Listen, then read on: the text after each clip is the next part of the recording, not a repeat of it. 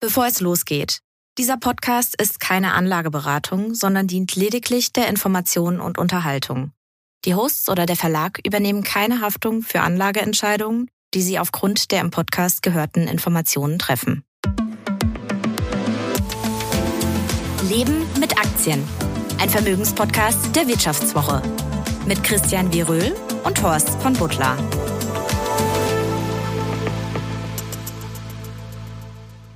Herzlich willkommen zu einer neuen Folge von Leben mit Aktien, dem Vermögenspodcast der Wirtschaftswoche von und mit Horst von Butler und Christian Veröhl. Ja, wir haben schon die letzte Augustfolge. Die Zeit fliegt und äh, unser Skript ist wie immer gut vorbereitet in Google Docs und ein Glück nicht auf einer Schreibmaschine. Muss man in diesen Tagen ja wieder festhalten. Wir sind es ist ganz doch nicht digital. seit 35 Jahren schon fertig. Nein, es ist ganz eigentlich seit 35 aktuell. Minuten. seit 35 Minuten ist es fertig. Ja, und wir tun das natürlich. Ähm, wir gehen in diese diese Woche in einer sehr spannenden und auch angespannten Phase, kann man sagen. Also an den Märkten ist es ja eher so gab es eine Korrektur, ist wieder runtergegangen. Aber es gab ja das Treffen der Notenbanker vor allem in Jackson Hole. Das ist vorbei. Der große Donner ist ausgeblieben, kann man sagen. Aber die Botschaft war dennoch klar. Unser Job ist nicht erledigt, hat Jerome Powell gesagt. Und das Ganze hat er aber mit so einem Showstopper eingeleitet. Er hat gesagt, Zitat, meine Ausführungen werden zwar etwas länger ausfallen, aber die Botschaft ist dieselbe wie im vergangenen Jahr. Äh, Christian, da äh, bin ich ja wirklich happy, dass du deine Moderation nicht so einleitest. Ja, ja, wir müssen ja eine klare Sprache sprechen. Deswegen ne, habe ich gerade so gestutzt, als du sagtest, es gab eine Korrektur. Also ich glaube, es gab ja nicht einmal ein Korrektürchen. Ja, es gab vielleicht nee, nicht, mal nicht in den Tagen, aber den Wochen davor, ne, so ein bisschen. Ja, also. einen kurzen Rülpser, ja, nach, nach diesem Aufwärtstrend. Aber ja klar, wir müssen klare Sprache sprechen und äh, können auch nicht uns immer so ein Ausflüchte äh, ähm, versuchen, so nach dem Motto, it's all transitory. Und also erst war ja die Inflation angeblich vorübergehend, jetzt hoffen die Märkte, dass die Sache mit den Zinsen nur vorübergehend ist, aber äh, die sind wohl gekommen, um zu bleiben. Genau, sie, sie, sie sind gekommen, um zu bleiben. Und ähm, was ja so die Botschaft war, dass ähm, alle dachten ja, der Zins, das Zinsplateau haben wir erreicht. Wir haben es hinter uns und die haben gesagt, nein, Inflation ist noch da und deswegen wir behalten uns weitere Schritte vor. Wir haben aber noch schöne andere Themen. Es gab ja auch ein anderes großes Treffen der BRICS-Staaten in der vergangenen Woche. Da gab es ja auch die stolze Erweiterung von diesem Club um plus sechs. Und äh, ja, das nehmen wir zum Anlass mal auf das Thema BRICS zu schauen, auch vor allem aus Anlegersicht. Ich erinnere mich noch gut, wie ich in den Nullerjahren auch mal so ein BRICS-Form Depot hatte. Ja, also stolz, ne? Also sind dann so Saudi-Arabien dabei, Iran dabei. Das sind natürlich ganz tolle Nationen. Ja, ansonsten blicken wir auf Verschuldung von Unternehmen. Gestiegene Zinsen machen Schulden teurer und wir liefern sozusagen die Analyse, wie es denn steht mit der finanziellen Freiheit, nicht des Einzelnen, sondern der Unternehmen. Und wir widmen uns nochmal der Altria Group. Für die Älteren unter uns, das ist die alte Marlboro Company mit der schönen Werbung. Früher im Kino bis 2003 Philip Morris. Die haben sich ja aufgespalten. Und das ist natürlich eine klassische Aktie für Dividendenjäger gewesen. Aber der Kurs, muss man sagen, ist auch ein bisschen abgeraucht wie eine Zigarette im Mund eines Cowboys in den vergangenen Jahren. Und dann machen wir zum Schluss noch was Gesundes. Es gibt nämlich Avocado. Da bin ich ja gestolpert. Avocado? Bist du dir sicher, dass wir hier über Avocado reden? Du, ich bin ja in äh, Hipster Paradise in Berlin Mitte und da gibt's Avocado an jeder Straßenecke. Also lass dich überraschen. Ja, ich bin gespannt. Also legen wir los. Das Ganze sehen. Es gab vergangene Woche das große Treffen der BRICS. Die ganze Welt hat zugeschaut und ähm, der Beschluss stand ja fest. Dieser Club erweitert sich um sechs Länder. Und ähm, insgesamt wurde ja gerätselt, was formiert sich da? Ist das der große, der große Gegenpol gegen den Westen? Und äh, vielleicht so ein paar Gedanken vorab, bevor wir aus Anle Anlegersicht da drauf schauen. Das Kürzel BRIC war ja von Anbeginn an Marketing, muss man einfach sagen. Der Erfinder Jim O'Neill, der Chefökonom bei Goldman Sachs, der hat 2001 mit diesem Label und seinen späteren Erweiterungen so eine Klammer gefunden, die jeder verstehen konnte. Nicht zuletzt wir Kunden der Finanzindustrie, denen ja eifrig neue Fonds und Zertifikate angedreht wurden. Und es gab immer so dieses eine große Versprechen bei dem BRIC. Dort ist das Wachstum, dort ist die Zukunft und dort geht die Post ab. Und tatsächlich gab es ja so dieses Streben nach mehr. Das steckt schon hinter den Ländern wie Brasilien, Russland, Indien und China, äh, alle strebten nach mehr Wohlstand, mehr Einfluss und Bedeutung. Aber ich glaube ja nicht nur wir Leute oder die Menschen, die das im Depot hatten, haben gemerkt, so, die Geschichte ist doch ein bisschen komplizierter und holpriger. Und so ist es, glaube ich, auch 20 Jahre später, äh, wenn die BRICS äh, sich jetzt dort äh, wieder sozusagen formieren und neue Länder auf äh, nehmen und sagen, wir machen hier Gipfel, wir wollen die Welt neu vermessen, wir wollen unseren Club erweitern. Äh, was ist Macht, was ist Marketing? Das ist ja so die Frage, die jetzt auch noch in der Luft steckt. Und ich finde, natürlich in den Statistiken gibt es da eine Bewegung. Schon heute vereinen die BRICS ein Viertel der globalen Wirtschaftsleistung. Allerdings vor allem wegen China, muss man sagen. Die alten G7 stehen noch für 43 Prozent. Aber es ist so, das eine wächst, das andere schrumpft. Die Erzählung aber, die bleibt tatsächlich komplizierter, sie bleibt auch fragiler und widersprüchlicher, denn diese BRICS-Story erzählt eben nicht nur von Aufstieg. Russland ist ein Imperium, das so eine letzte Schleife jetzt nochmal im Niedergang dreht, eine furchtbare Schleife. Indien bleibt der ewige Hoffnungsträger, übernimmt jetzt die Präsidentschaft der G20 nächste Woche. Machen wir auch gerade eine Titelgeschichte bei der Vivo dazu. Ja, Brasilien, die auch die ewige Enttäuschung, muss man sagen. China ist eine Großmacht, wo so einige Fragezeichen aufgetaucht sind. Und das Entscheidende ist aber, dass diese, diese dieses Akronym BRICS eben keine Einheit ist, äh, kein Wertesystem steht dahinter so als Kit. Es gibt Zweckbündnisse, äh, Zweckbündnisse, es gibt Allianzen, aber auch bittere Rivalitäten zwischen diesen Ländern. Und das müssen wir uns, glaube ich, merken. Es geht vor allem um Interessen. Also wenn die sich gegen den Westen formieren, sagen sie, sie wollen vor allem nicht mehr diese Weltordnung vom Westen, geprägt über Jahrzehnte durch die Pax Amerikaner, durch Bretton Woods, das wollen sie nicht mehr akzeptieren. Das heißt, sie sind ein Gegengewicht, das man ernst nehmen sollte, aber was viel amorpher ist, viel beweglicher und unberechenbarer.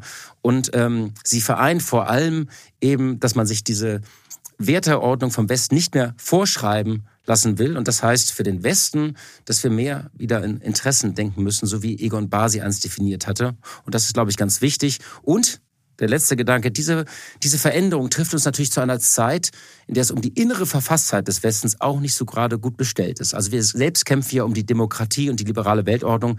Insofern ist es eine sehr spannende Entwicklung. Und Jim O'Neill hat sich auch selbst zu Wort gemeldet, muss man sagen. Und er hat gesagt, so, na ja, so eine richtige neue Weltordnung können Sie nicht etablieren. Da setzt er doch eher schon auf die G20. Ja, also das mag ja alles sein, dass es um den Westen nicht so gut bestellt ist, aber der Westen hat immerhin so einen gewissen Wertekonsens. Noch. Genau, habe ich ja gedacht. Da, ja. Haben, da ja. haben wir halt eine wirklich extrem heterogene Gruppe und ich finde es ja interessant, dass man in Deutschland gerade, wo man ja sehr kritisch immer ist, was Währungsthemen angeht, wieder so intensiv darüber diskutiert, ob dieses Treffen der BRICS jetzt quasi das Ende der Dollardominanz manifestiert, ob ob jetzt da eine gemeinsame Währung irgendwie herauskommt oder ob man jetzt den Renminbi in diesem Konstrukt der BRICS plus dieser dann ja zehn Staaten so ganz nach vorne schiebt und äh, ein Gegengewicht zu Dollar und damit auch Euro schaffen will. Und das finde ich abenteuerlich, dass man ausgerechnet den Remimbi jetzt dahin hält, weil wenn du eine Weltreservewährung haben willst, dann muss diese Währung ja zunächst einmal frei sein. Ansonsten gibt es ja überhaupt keinen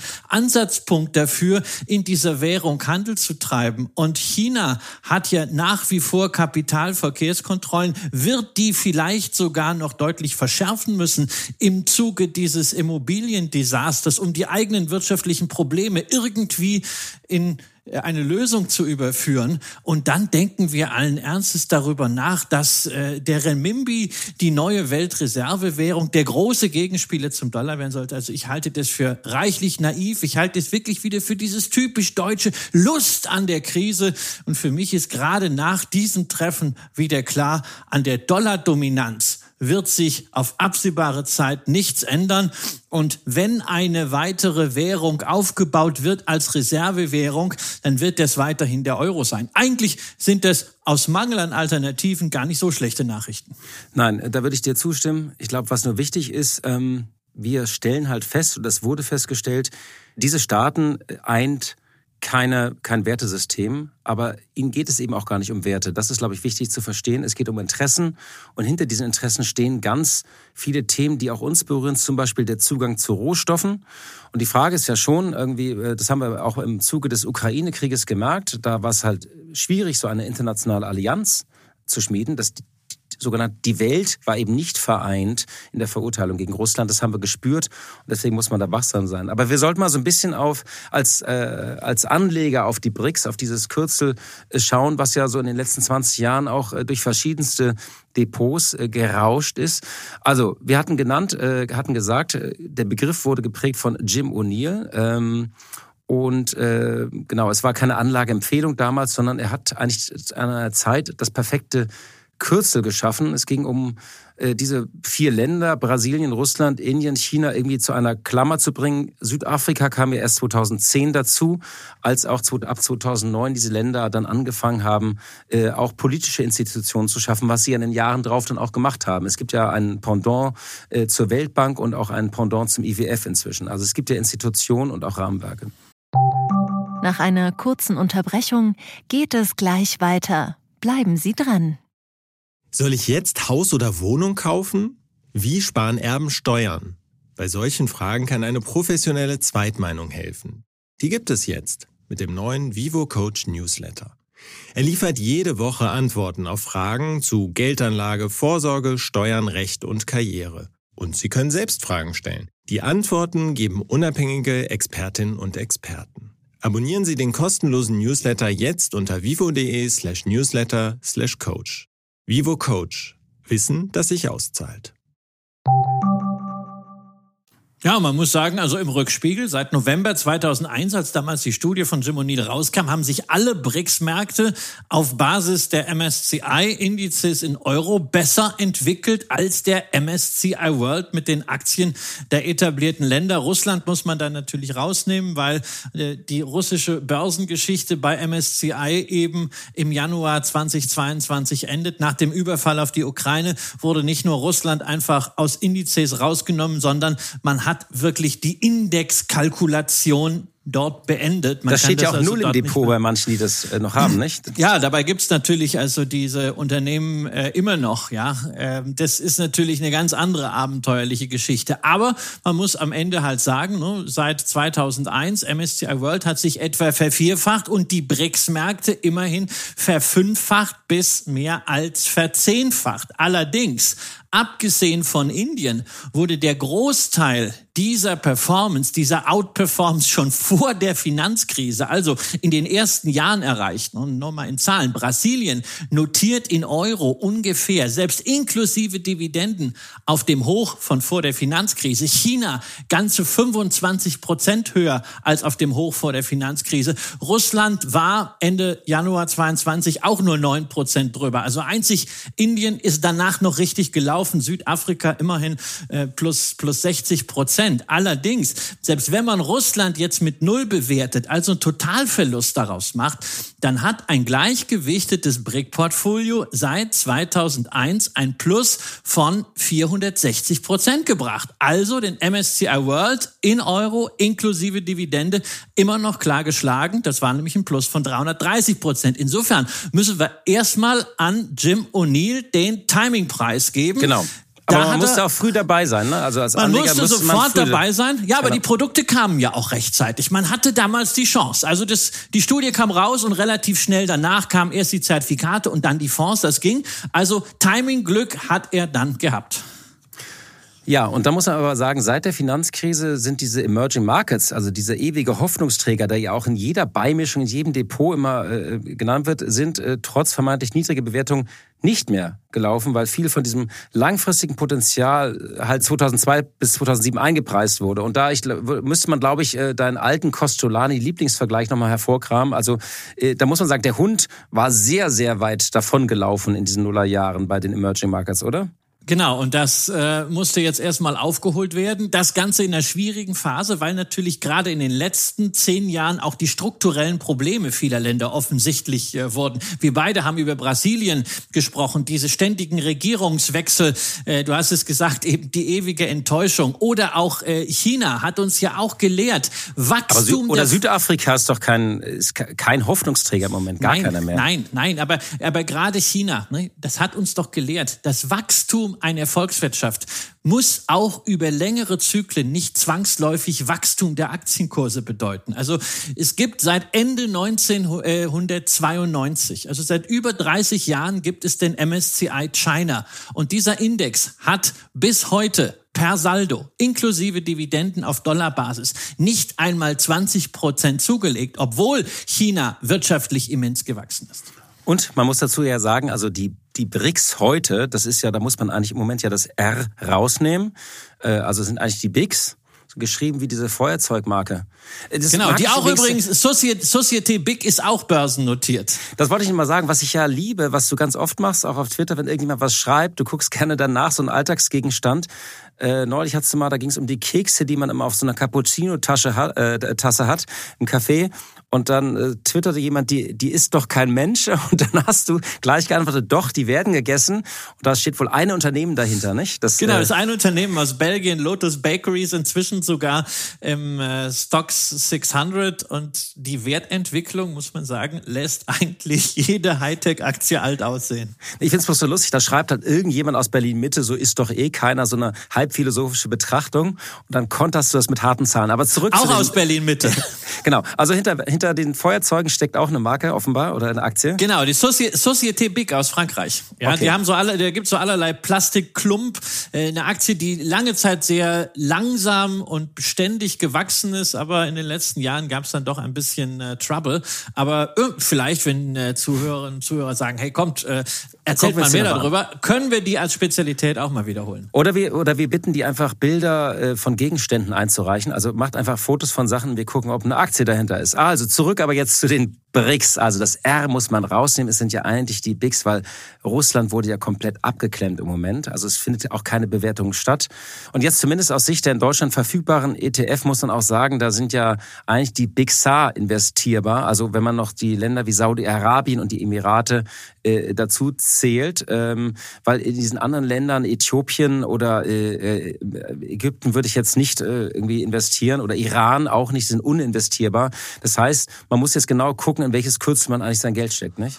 Ja, und ich persönlich sehe diese BRICS immer als Erinnerung daran, dass der ja bei vielen Anlegern so populäre MSCI Emerging Markets Index so gewisse Probleme hat. China ist extrem hoch gewichtet, knapp 30 Prozent, obwohl ja schon, wie hier vielfach diskutiert, schon die etablierten Aktien ausreichend China-Exposure haben und dann weitere knapp 30 Prozent in Taiwan und Südkorea, die eigentlich keine Schwellenländer sind. Das heißt also wirklich richtiges Schwellenländer-Exposure ist dann deutlich geringer. Insofern, wenn man das Ganze mal ein bisschen nachschärfen will und seine Emerging Markets Allokation ein bisschen umstellen möchte, dann bin ich eigentlich für ja, sozusagen Chili. Also Gleichgewichte zum Beispiel China, Indien, Lateinamerika und Indonesien wird gerne unterschätzt, ist aber von der Bevölkerungszahl her das viertgrößte Land der Welt. Und dann kann man sich halt noch überlegen, ob man dann Saudi-Arabien oder eben den GCC, also gesamte arabische Halbinsel noch mit dazu macht und Chilis daraus macht, um halt ein etwas anderes Anlagekonzept zu haben als diesen MSCI Emerging Markets. Also wir fangen an mit Chilis heute und enden mit Avocado. Das ist ja richtig, da läuft dann wieder das Wasser im Mund zusammen. Äh, aber nochmal nachgefragt, würdest du dann, wenn man diese Chilis hat, soll man sich das selbst bauen, dann über so äh, über Einzel-ETF? Also ja, das kann man. Das MSCI kann man über China, äh, All Shares, MSCI India und, ähm, welche genau. Gewichtung würdest du da empfehlen? Genau, naja, also es ist ja immer so eine Geschichte über diese Gewichtung kann man ja rätseln. Dann sagt, macht man es nach Bruttosozial, ja, äh, Bruttosozialprodukt, dann hast du China ganz, ganz weit vorne. Du kannst auch nach Momentum machen, musst du ständig umschichten. Du kannst auch sagen, hey, ich mach's gleichgewichtet, um mal dieses China-Exposure ein bisschen runter zu kriegen. Dafür ist dann Lateinamerika deutlich höher gewichtet. Das ist am Ende eine Frage des persönlichen Gusto. Ich glaube, viel wichtiger ist, dass man sich klar macht, A, was hat man insgesamt drin und B, was muss man mitbringen für so ein Engagement in den Emerging Markets? Und das ist vor allen Dingen wirklich langen Atem. Es mag ja sein, diese günstigen Bewertungen werden immer wieder äh, zitiert, aber bis sich das in diesem geopolitischen Umfeld wirklich dann auch mal in Kurssteigerung manifestiert, in Outperforms, naja, das kann sehr lang dauern oder wird eben auch gar nichts. Und zu bedenken gebe ich einfach mal, was diese niedrigen Bewertungen angeht. Also niedrig sind die vor allen Dingen in Lateinamerika, da haben wir einstellige KGVs und niedrig sind sie in China, wo wir diese brutalen politischen Risiken haben. Da sind wir beim Kursgewinnverhältnis so äh, aktuell 15 nach vorne gesehen eher 11, 12. Ansonsten. Aber bei, bei Indien sind wir bei 26. Das ja, ist teuer. Indien ist Indien ist so teuer wie äh, die USA. Auch Indonesien ist nicht wirklich billig, Saudi-Arabien auch nicht. Also ich meine nur mal so zum Vergleich: In Europa haben wir für dieses Jahr ein KGV von 15 und für nächstes Jahr von 13. Haben aber einen ganz anderen regulatorischen Rahmen und dann auch bitte immer mal darüber nachdenken, sich bewusst machen, was mit Russland passiert ist nach dem Angriff auf die Ukraine. Russland war von einem Tag auf den anderen nicht mehr investierbar und sich dann einfach fragen, was passiert mit chinesischen Wertpapieren wohl im Falle eines Angriffs auf Taiwan? Also, wir können festhalten, ähm, Chilis, äh, Christian prägt heute das nächste große Akronym äh, nach Jim O'Neill. Ich bin gespannt, wenn Vertreter der Finanzindustrie hier zuhören, ob sie bald auch eigene Produkte auf den Markt werfen. Indien werden wir übrigens nochmal vertiefen äh, in den äh, kommenden Wochen, in den kommenden Folgen, weil die übernehmen ja auch den Vorsitz der G20. Also da lohnt nochmal ein eigener Blick. Wir kommen jetzt aber erstmal auf das Thema der Verschuldung von Unternehmen. Das liegt im Trend. Ja, abseits der Geopolitik, die uns natürlich alle beschäftigt, schauen Börsianer natürlich immer auf die Zinsen. Wir hatten es eingangs erwähnt und ähm, ja, während an vielen Orten von rückläufiger Inflation die Rede ist, sind die Marktzinsen, sprich die Renditen von Staatsanleihen weiter stabil, beziehungsweise in den vergangenen Wochen sind sie tendenziell ja sogar noch gestiegen, nicht? Ja, die deutschen Einjährigen sind jetzt bei dreieinhalb Prozent, die Zehnjährigen oberhalb von zweieinhalb Prozent. In den USA gibt's auf einjährige Staatsanleihen fünf 5,5 Prozent und auf Zehnjährige immerhin 4,2. Und da kann man jetzt nicht behaupten, naja, äh, die Aktienbörsen sind da irgendwie so abgekapselt. Nee, das trifft natürlich voll, denn Erstens, rein akademisch entspricht ja der Wert eines Unternehmens, wie man es immer so schön sagt, der Summe der abgezinsten zukünftigen Erträge. Und wenn also die Zinsen steigen, man mit einem höheren Satz abzinsen muss, dann sinkt der Gegenwartswert also selbst dann, wenn die Erwartung künftiger Erträge konstant bleibt. Also rein aus dem akademischen Argument sind steigende Zinsen von der Bewertung her erstmal schlecht für Aktienmärkte. Genau, und das Zweite, was man sich merken muss in dem Zusammenhang, wenn Staaten sich jetzt neu verschulden, müssen sie sich teurer verschulden. Also sie müssen eine höhere Zinslast zahlen, höhere Coupons anbieten, sie müssen höhere Zinsen zahlen.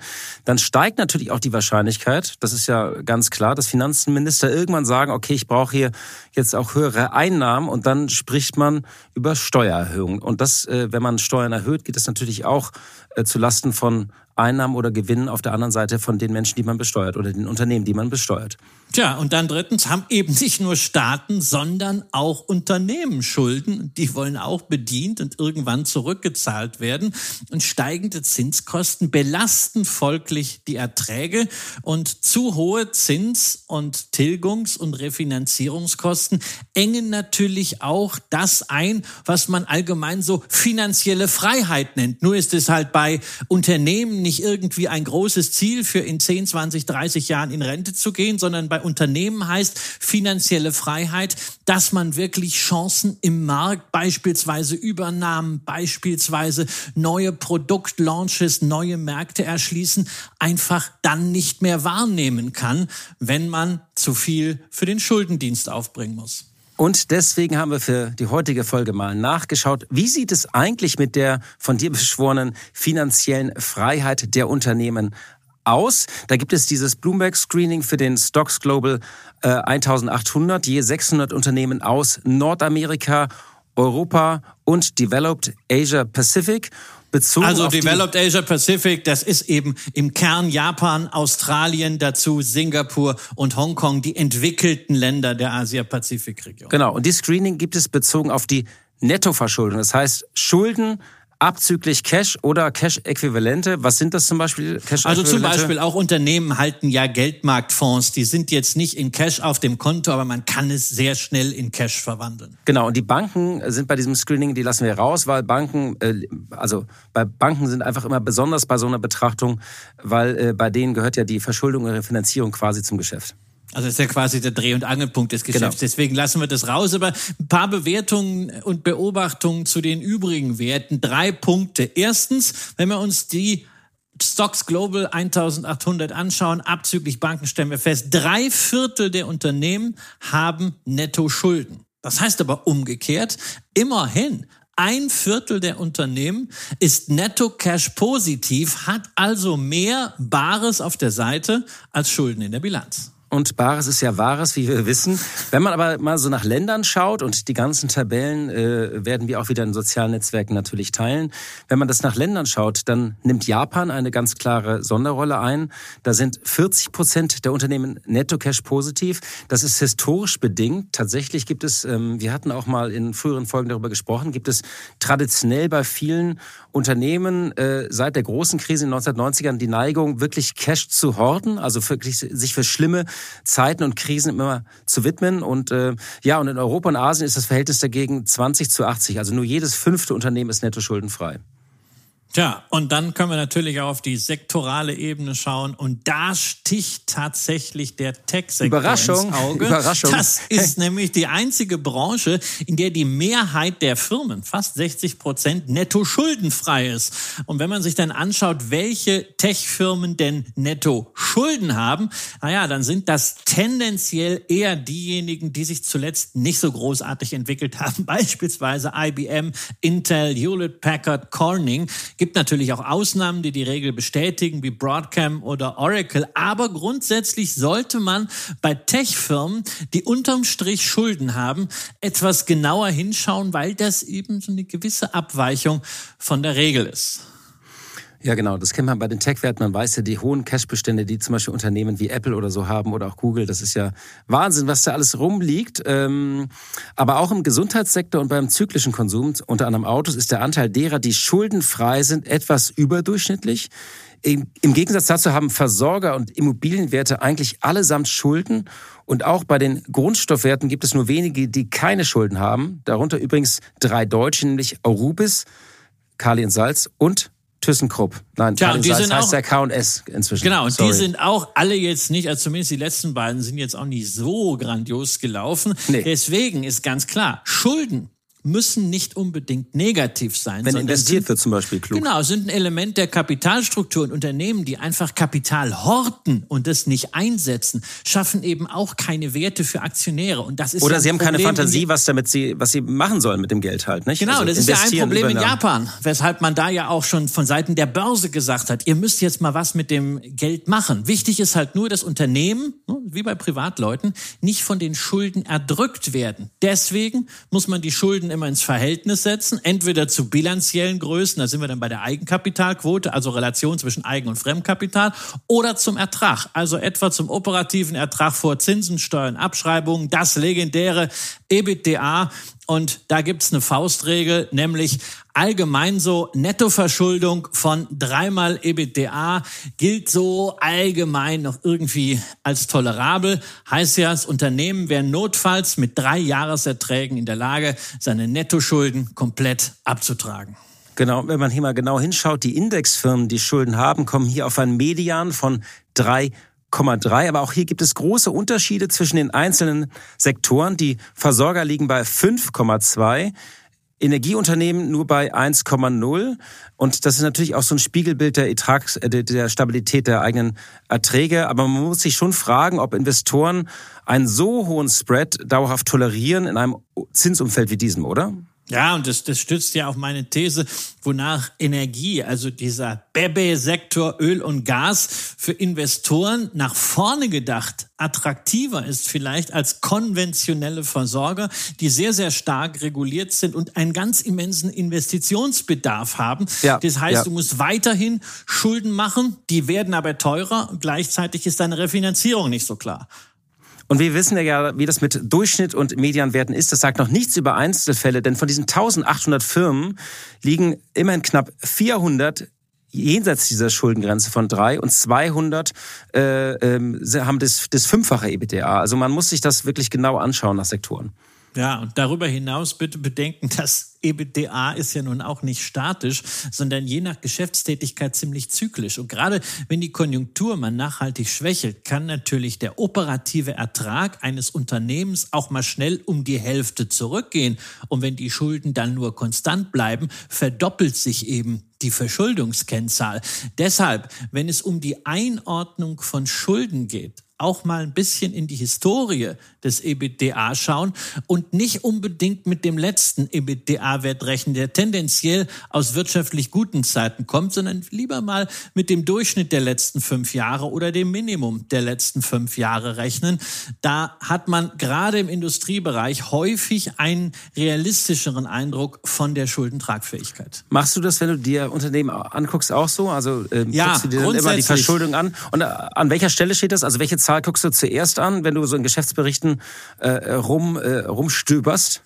Naja, also wenn ich äh, in der Bilanz schaue ich natürlich als allererstes auf die Nettoverschuldung und dann, dann setze ich sie ins Verhältnis und äh, gucke mir an. Also EBITDA ist da sicherlich ein ganz guter Verhältniswert, aber ich gucke dann wirklich so auf, äh, auf fünf Jahre. Ist das EBITDA stabil? Das war in der Vergangenheit bei Versorgerwerten halt der Fall. Das ist auch natürlich bei nicht zyklischen Konsumgütern ein Thema. Ähm, da kann man dann auch mal ein bisschen mehr tolerieren, aber zum Beispiel in der Rohstoffbranche ist es halt ganz wichtig, weil die Erträge unglaublich unglaublich volatil sind, dass man da also jetzt auf diese guten EBITDAs irgendwie ein Einer oder ein 1,5er Vervielfacher hat, äh, damit man weiß, okay, also selbst wenn da mal mehr als die Hälfte weg ist, wird das noch nicht kritisch. Eine Frage der Größe. Wir sprechen jetzt über die Altria Group, noch älteren bekannt als Marlboro Company. Wenn ich jetzt übrigens äh, so das Auge, die Augen schließe und überlege, so diese Werbung mit diesem Cowboy, wie lange, lange das her ist, dann merkt man auch, wie, wie lange inzwischen äh, es dieses Werbeverbot für die Tabakindustrie gibt. Ich meine, ich bin ja aufgewachsen nicht nur mit der Werbung, sondern mit diesen legendären Werbungs von Lucky Strike, die an den Bushaltestellen hingen. Erinnerst du dich da auch noch dran mit diesen doch ganz lustigen Sprüchen eigentlich? Ja, ja, ähm, das, ich weiß das noch. Ich habe auch noch heute diese Melodie von Marlborough County aus der Kinowerbung Aber bitte nicht singen. Ohr. Nein, nein, das, das meine ich. Also wir, wollen, wir wollen hier unsere Hörer nicht vergraulen. Sing, singen erst bei der, erst bei der nächsten äh, Schnapszahl, ja. Und also ver, vergraulen, das hat Altria ja schon ganz gut geschafft, ja, weil das war ja wirklich über Jahrzehnte so Inbegriff für Shareholder Value, diese Aktie. Ne? Also auch in der Zeit, als Zigaretten schon längst verpönt beziehungsweise gesellschaftlich zunehmend geächtet waren, ging es da noch kräftig bergauf. Alleine zwischen 2003 und 2017 war Altria ein Ten-Bagger, beziehungsweise früher Philip Morris. Kurs hat sich verzehnfacht, aber seit ein paar Jahren läuft's eben nicht mehr. Gegenüber dem Hoch vom Juni 2017, da waren wir bei 80 Dollar, hat die Aktie sich zwischenzeitlich halbiert und naja, jetzt liegen wir bei 43 Dollar und der Kurs ist da immer noch 40 Prozent unter der alten Bestmarke. Die Kursentwicklung ist natürlich nicht alles, vor allem nicht, wenn man, äh, wenn wir hier mit Christian Röhl sprechen oder wenn Christian Röhl spricht. Natürlich sind die Dividenden auch wichtig und die sind ja traditionell gerade bei Tabakaktien sehr üppig und das gilt bei Altria ganz im besonderen Maße. Das Unternehmen hat vergangene Woche seine Dividende angehoben. Mal wieder muss man sagen, es war die 58. Anhebung in den vergangenen 54 Jahren. Statt wie bisher 94 Cent pro Quartal gibt es künftig jedes Vierteljahr 98 Cent aufs Konto. Das ist ein Plus von 4,3 Prozent und 3,92 Dollar pro Jahr bedeuten bei einem bei dem aktuellen Kurs immerhin 9% Dividendenrendite. Aber Achtung, würdest du jetzt sagen, oder? Ja, also aber Achtung sage ich grundsätzlich, wenn da so hohe Werte stehen, da muss man immer schon mal gucken, was, äh, wie kommt der denn zustande? Also häufig entsteht eine hohe Dividendenrendite allein dadurch, dass der Kurs, der Kurs abraucht, ist genau. wie eine alte Marlboro. Ja, äh, es gibt eben hier kein kein Free Lunch an der Börse und da muss man als allererstes mal sagen, die Ausschüttung ist zwar hoch, aber sie ist nach wie vor gedeckt, zumindest durch den Free Cash Flow je Aktie. Der lag in den letzten fünf Jahren immer zwischen 4 und 4,50 Dollar, sodass die Ausschüttungsquote so im Schnitt 90 Prozent ist. Ähm, das wird also das, was an die Aktionäre durchgeroutet wird, auch verdient. Nur das muss man schon als Warnung dazu sagen. In den letzten fünf Jahren haben wir so eine durchschnittliche Dividendensteigerung von 7,7 Prozent PA gesehen. Und äh, diese Steigerung, die lebt wirklich von vergangenen Zeiten. Damit man also weiter nachhaltig steigern kann, muss Altria zwingend mal wieder mehr verdienen. Genau, und da tut sich das Unternehmen, muss man sagen, schwer. Das hängt, an, hängt mit der Struktur zusammen. Denn Altria beackert ja nur noch den amerikanischen Markt, nachdem das internationale Geschäft 2008 aus Haftungsgründen abgespalten wurde in Philip Morris International. Und diese rückläufige Nachfrage nach Zigaretten in, in den USA kann man also nicht durch andere Märkte ausgleichen, wie man das traditionell tun würde. Andererseits muss man eben auch sagen, hat Altria in der Vergangenheit eben nicht so gute Entscheidungen getroffen. Es gab das ja ist aber Überlegungen nett formuliert, Nein, es waren schlechte. Entscheidungen. waren schlechte Entscheidungen. Äh, man hatte ja bei Tabak-Alternativen 2018 auf das Zigaretten-Startup Juul gesetzt, was ja ein wahnsinniger Hype war damals und für 12,8 Milliarden Dollar äh, sich mit so gut einem Drittel äh, beteiligt. Aber nachdem Joule äh, wirklich sozusagen mit permanentem Konflikt mit den Regulierungsbehörden stand, äh, teilweise auch mit Verkaufsverboten konfrontiert war, hat sich diese Beteiligung als Rohrkrepierer entpuppt und sie wurde in diesem Frühjahr für 250 Millionen Dollar äh, weggegeben. Das muss man sich noch auf der Zunge äh, zergehen lassen. Für 12,8 Milliarden Dollar gekauft, 250 Millionen Dollar weg. Das ist wirklich eine, ein Desaster. Und übrigens, sie streiten sich auch immer noch wegen Patenten vor Gericht gerade, also äh, Jewel. Also ein ganz düsteres Kapitel. Aber auch das Engagement bei Kronos hatte nicht so einen Erfolg. Ja, ja, da hat man dann gedacht, Mensch, wir müssen jetzt auch cool werden, wir müssen jetzt Richtung Cannabis machen, ne? so ein bisschen so was, das, was die Ampel jetzt macht, das haben die äh, schon vor ein paar Jahren gemacht. Auch mitten in diesem Börsenhype um Cannabis sind sie reingegangen, so, also ne, bloß Da lassen wir, glaube ich, auch unsere Pfoten von, oder? Von der Cannabis-Aktien. Aber, ja, also für mich ist es, für mich ist es überhaupt kein Thema. Ich frage mich auf der einen Seite sagt man, also wir müssen gucken, dass wir das Problem mit dem Rauchen eindrängen. Wir müssen, äh, es soll weniger getrunken werden. Wir müssen bei Lebensmitteln äh, aufpassen, dass die gesund sind. Aber Cannabis gehen wir jetzt mal frei. Ja, nur weil Herr Lindner mal irgendwann gesagt hat, Buberts waren legal. Ja, nee, aber Kronos, wie gesagt, an der Börse ist es freigegeben. Äh, da haben sie sich beteiligt. Altria, äh, da sind sie mit äh, 1,8 Milliarden Dollar reingegangen, haben 41 Prozent erworben. Tja, und heute ist die ganze Firma nur noch 600 Millionen Dollar wert. Also ebenfalls hier 90 Prozent Verlust. Alleine mit Kronos und Joule hat Altria, der frühere Meister des Shareholder Value, den Free Cashflow von fast zwei Jahren verheizt. Gleichzeitig muss man ja sagen, dass man bei diesen Zigarettenalternativen nicht wirklich vorangekommen ist. Äh, man hatte ja, ähm, man hat zwar diese Vermarktungsrechte in den USA, des, des Produkt ICOS, was ja das Flaggschiff ist, äh, das hat man sich abkaufen lassen von der Schwester Philip Morris International für 2,7 Milliarden Dollar zum Ende April 2024. Und das Geld hat man in eine andere Marke gesteckt, Enjoy. Aber diese Verdampfermarke, ähm, die hat, glaube ich, drei Prozent Marktanteil, also kommt nicht so wirklich vom Fleck und dann hat man, glaube ich, noch Nikotinbeutel und so andere Produkte. Aber also es hapert so ein bisschen mit den Alternativen und ich sehe da kein Ausbruchsszenario, kein Gamechanger. Ja, also Nikotinbeutel, das ist natürlich schon ein Thema, das ist hier nicht erlaubt, aber äh, in den USA ist es durchaus äh, relevante Größe. Aber auch da ist eben Philip Morris, insbesondere nach der Übernahme von Swedish Match in der Pole Position. Man hat also hier bei Altria wirklich den Wettbewerb von allen Seiten und in dem Wettbewerb muss man sich eben aus ausschließlich auf die Strahlkraft und die Präsenz und natürlich auch die Kundenzugänge der Marke Marlboro verlassen, denn allzu viel Geld ausgeben kann man jetzt auch nicht. Man hat halt schon 26 Milliarden Dollar Nettoschulden und der Free Cash Flow, der geht eben nicht nur für die Dividenden raus, sondern man kauft auch noch Aktien zurück. Insofern muss ich sagen, ich bin sehr lange bei Altria investiert, dadurch vom Kurs her auch noch im Plus und die Dividenden kommen oben drauf, das ist fein, aber mir fehlt für eine Aufstockung noch so der Anlass, der Katalysator, der positive Trigger. Denn natürlich ist die Aktie günstig, ja, so ein KGV von 11, aber das reicht mir nicht, denn wenn ich mal ein bisschen rumgucke im Tabakregal, dann steht da auch eine British American Tobacco, die ist noch günstiger, KGV von 7. Die ist global aufgestellt.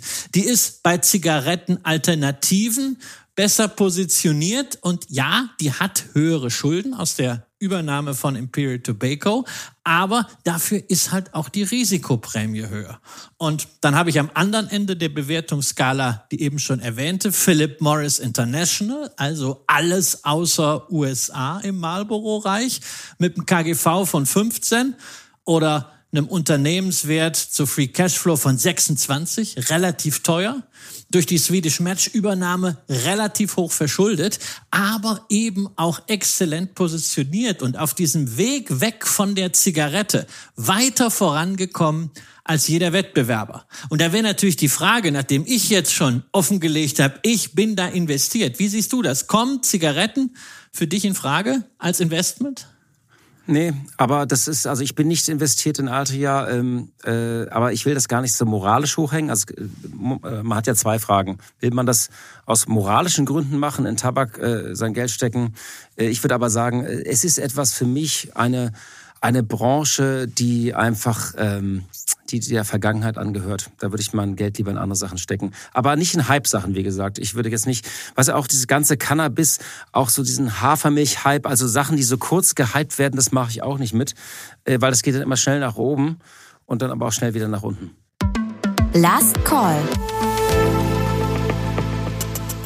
Christian, das Thema Hafermilch habe ich jetzt genannt. Jetzt erzähl deine Avocado-Geschichte. Warum reden wir jetzt über Avocado zum Schluss noch? Du, ich bin letzte Woche mit der Familie ein paar Mal frühstücken gewesen. So letzte Woche, bevor jetzt bei meinem Jungen das Thema Einschulung losgeht. Diese Woche Eingewöhnung in der Schule. Ja, wir waren hier in Berlin Mitte in Cafés und als Käseesser bin ich wohl wirklich eine aussterbende Art, weil in jedem Hipsterladen hier gibt's vor allem Körner und Avocados alles wird irgendwie mit Avocados angeboten, mit Avocados garniert oder es gibt dann halt nur ein Brot mit Avocado. Es gibt sogar ein Lokal namens Avocado Club hier in Mitte. Meine Frau liebt das und sagt mir immer, Avocados sind Superfood. Tja. Genau, aber diese ganzen Hipster übrigens, wenn die dann Avocado essen, die denken dann ja immer so parallel, sie tun was Gutes, wenn sie dann ihren Guacamole-Toast sich reinpfeifen. Also äh, du musst mal auf die Umweltbilanz. Äh, also meine Frau isst das auch sehr gerne. Weißt du, wie viel Wasser? Also wir graben da in Südamerika und Mexiko den, den, das Wasser ab, weil wir hier Avocados in Mitte essen wollen. Nur, nur als kleine Bemerkung am Rande. Aber jetzt weiter mit deiner Geschichte. Guten, esse ich lieber einen guten französischen Käse. Ja, da ist nur Milch drin, ja, und Bakterien.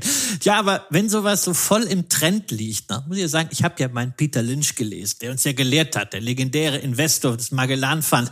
Geh mit offenen Augen durch die Welt und entdecke Investmentchancen. Ne? Und als Börsianer gucke ich dann natürlich, gibt's eigentlich auch Avocado-Aktien? Ja, und in der Tat, das gibt's und zwar sogar ein richtig traditionsreiches Unternehmen vor 99 Jahren in Kalifornien als Kooperative von Avocado-Farmern gegründet und seit 2002 erst börsennotiert. Immerhin eine Milliarde Dollar Umsatz, wobei man auch noch ein paar Papayas und Tomaten handelt und immerhin 40 Prozent der Erlöse mit verarbeiteten Produkten gemacht, die ich auch nicht mag, wie zum Beispiel Guacamole. Calavo Growers heißt die Aktie und tatsächlich hat der Kurs lange Zeit diesen Superfood-Boom reflektiert. Von 2008 bis 2018 war es mehr als ein Tenbagger. Der Kurs ging von 8 auf über 100 Dollar. Doch dann ging es bergab. Aktuell bei 33 Dollar und das leider mit fundamentalem Hintergrund. Der Umsatz stagniert auf dem Niveau von 2018. Die Rohmarge hat sich halbiert. Die EBITDA-Marge ist irgendwo um ein Prozent, sodass unter dem Strich seit 2020 Superfood hin oder her Verlust. Ich vermute mal, dass ein Problem natürlich auch die Pandemie war, weil da hat sich ja die Restaurantnachfrage nicht nur in Berlin Mitte war da auf Null gesunken. Also es wurden einfach nicht so viele Guacamole-Toaste bestrichen oder irgendwelche Bowls angerichtet. Äh, man musste auf den Einzelhandel dann umschwenken und, ähm, und da war natürlich auch die Lieferketten, äh, haben das Ganze verteuert. Nicht? Also man konnte das mal nicht ebenso auf die Preise umwälzen.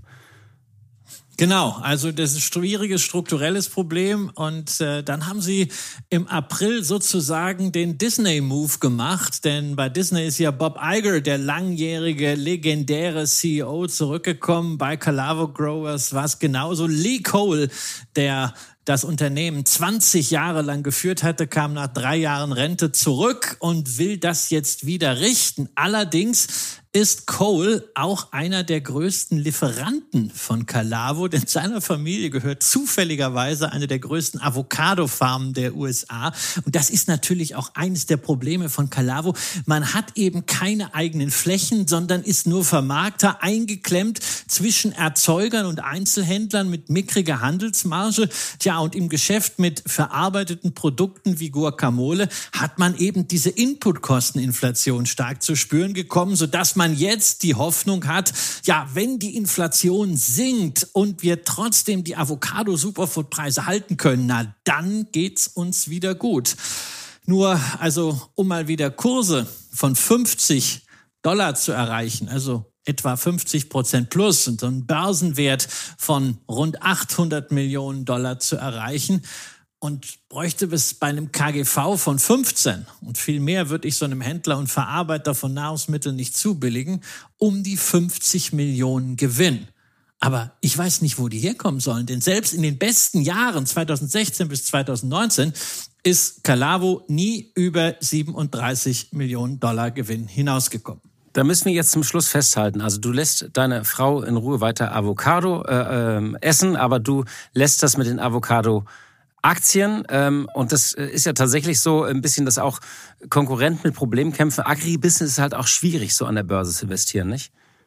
Es ist, es ist ein extrem schwieriges Geschäft insgesamt. Das ist für uns alle essentiell, weil so entsteht unsere Nahrung. Aber es ist extrem unsicher und unbeständig. Der Klimawandel macht das ganze Geschäft natürlich noch schwieriger. Und da ist Calavo eben nur ein äh, Unternehmen, bei dem man das sieht. Der Wettbewerber seit 2020 auch börsennotiert, Mission Produce im Avocado-Geschäft, kämpft mit denselben Problemen, aber auch die Ananaslegende Dole, die haben ja immerhin eigene Farmen, habe ich letztes Jahr besichtigt auf Hawaii, ist auch von Problemen gepeinigt. Naja, und wenn man auf den Kursverlauf von diesem Fruchtgiganten Fresh Del Monte schaut, sieht man dasselbe. Wahnsinnig wichtiges Geschäft für uns als Menschen, aber ökonomisch unglaublich schwierig. Insofern bleibe ich bei ausgewogener Mischkost und bei den großen Nahrungsmittelverarbeitern, die das einfach ausgleichen können.